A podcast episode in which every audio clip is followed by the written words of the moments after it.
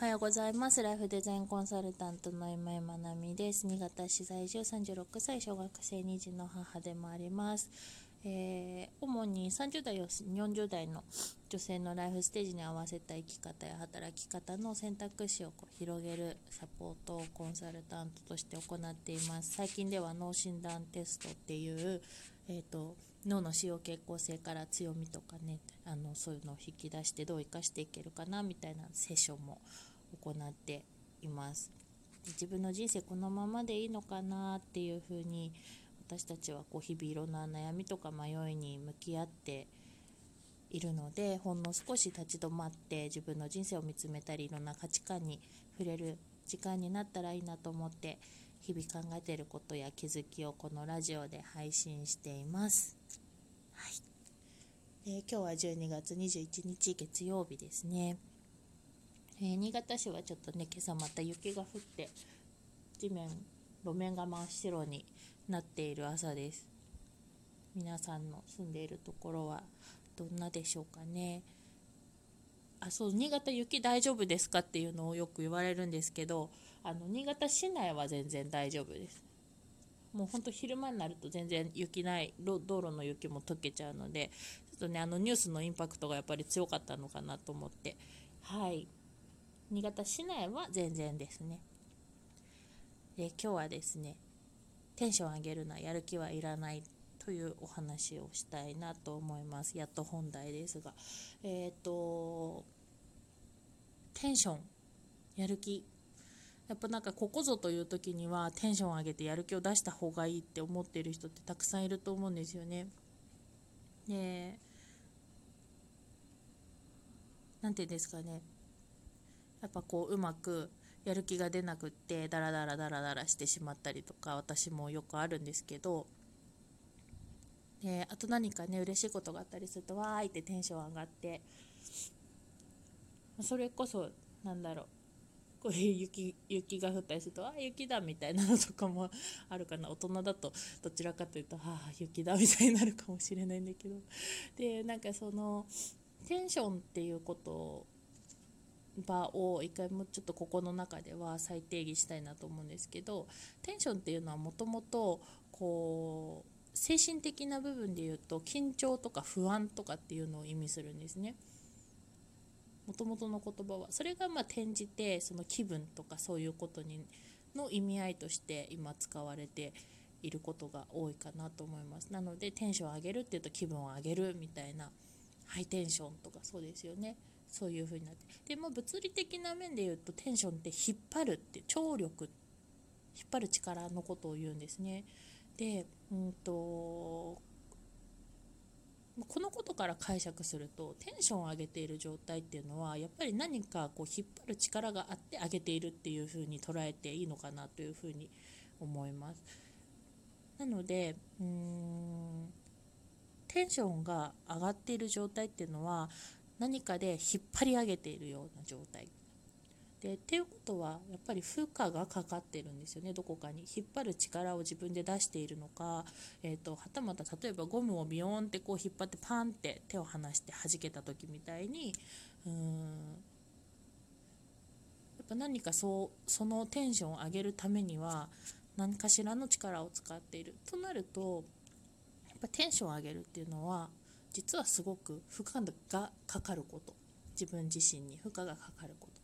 でもちろん上げたものなので平常に戻った時っていうのはテンションが落ちた状態になるので上がったものが落ちたっていうことですね。なので、えーと、本当は平常に戻ったんだけど落ちたっていう感覚っていうのがあるのかなと思います。そうすると結構うんテンションが上がった後って反動で疲れが来たり気分の落ち込みが出たりとかっていう多分ねこのラジオを聴いてる人でも今ああってなってる人が多いんじゃないかなと思います。私はものすごくなるしえっ、ー、となので基本テンション上げないってまあ上がってしまった時はえっ、ー、とその落ちるスピードをゆっくりするとかっていうのはあるんですけど基本テンションっていうのは、えっと、上がっている状態上げている状態っていうのが、まあ、いいと思われがちなんですけど実はあまり良、えー、くないと思った方がいいと思います。で、うんとそのテンションを上げるっていうことをやる気を出すことに使っているとやる気を出すたびにあのとても疲れる状態になるのでやる気自体もそんなによしやるぞって言って気合い入れて、えーと、出すものではないと思っています。でじゃあ何がいいのかっていうと,、えーと、テンションも上げずにやる気も出さずにできる状態っていうのが、えーと作れると。いいですね、まあ、例えばですけどそれがこうルーティンワークが得意な人とかはルーティンを作ってそれをコツコツこなすっていうことで日々の、えーと、やれることスムーズにやれることっていうのを増やしていくとかができると思うんですけど私はとにかくルーティンワークが苦手でですね計画的に物事を何かするとか決まった順序でやるっていうのがとてつもなく苦手なんですね。なので毎朝起きてから、えーと、の行動っていうのも結構毎朝点でバラバラだったりします。うんまあ、そもそも朝起きれないしみたいなところからスタートするんですけど、うんと、日によっては朝起きて、まあ、洗濯機すぐ回してで朝ごはんの準備してあしてこうしてだったりするし、えーと、日によっては朝起きてえっ、ー、となんだろう。本当に洗い物から始めてとか、まあ、今日はやりたくないからもうやらないって日もあるし、えーと、もう起きて朝一ですぐ仕事始める時もあるしみたいな。なんか本当いろいろバラバラで、うんと、決まった通りに動けないというか決めてすらないし、えーと決めるのすらできないみたいなとこあるんですけどそんな感じで日々を過ごしているんですね。で、うんとそうなので、まあ、やる気をふんって出すような、えーと、ルーティンワークとかがあるとよしやらなくちゃみたいな感じになっちゃうので逆にするのにすごく負荷がかかる。でも、えーとそれがスムーズにできる人もいますよね。毎朝こう決まった流れになっていてやる方がすごく日々がスムーズにいく。